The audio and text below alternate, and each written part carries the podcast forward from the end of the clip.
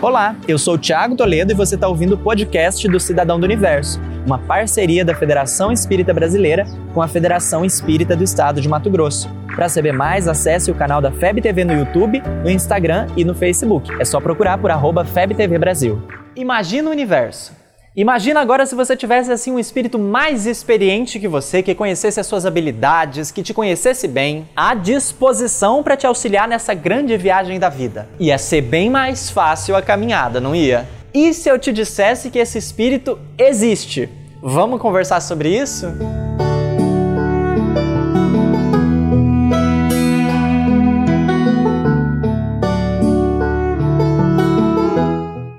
Anjo da guarda, irmão espiritual, bom espírito, espírito protetor, todas são formas diferentes de se referir à mesma pessoa, aquela alma querida que Deus coloca para guiar a nossa existência. Esse espírito tem por missão funcionar como um pai para seus filhos, guiar, orientar, inspirar, auxiliar com conselhos, consolar nas aflições e nos inspirar o ânimo diante das provas da vida está conosco desde antes do nosso nascimento, passando por toda a existência e muitas vezes segue a nos acompanhar ao longo de várias outras existências. É um espírito amigo que, depois de aceitar o compromisso de nos guiar, dificilmente nos abandona, respeitando as nossas escolhas, mesmo quando não aceitamos os seus conselhos e inspirações. O que, convenhamos, também tem uma finalidade educativa: nos recordar que permanecemos livres e profundamente responsáveis pelas escolhas que fazemos.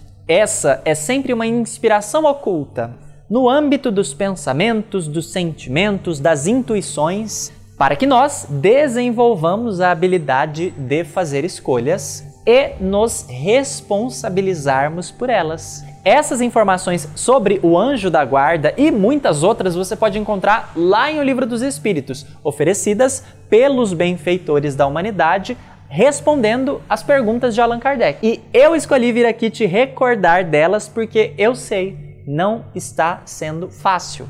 E em muitas ocasiões pode parecer que a gente está sozinho.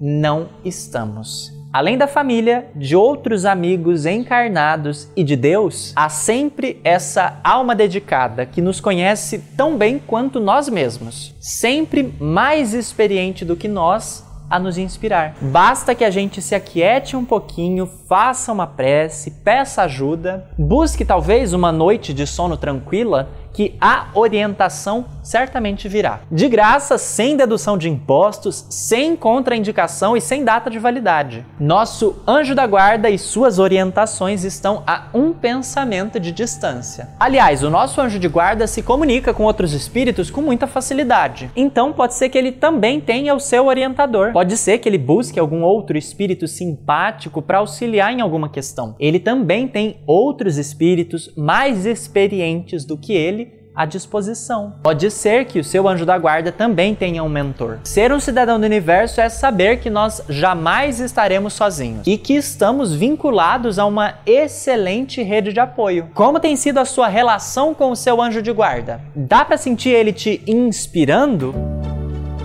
Você ouviu o podcast do Cidadão do Universo. Siga a gente nas redes sociais, arroba FebTV Brasil e até o próximo programa.